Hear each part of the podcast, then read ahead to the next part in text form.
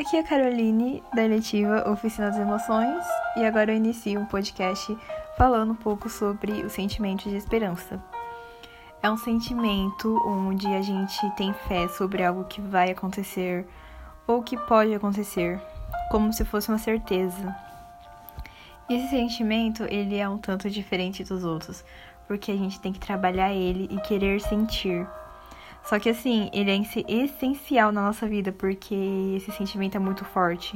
Ele pode atrair o sucesso e os bons resultados.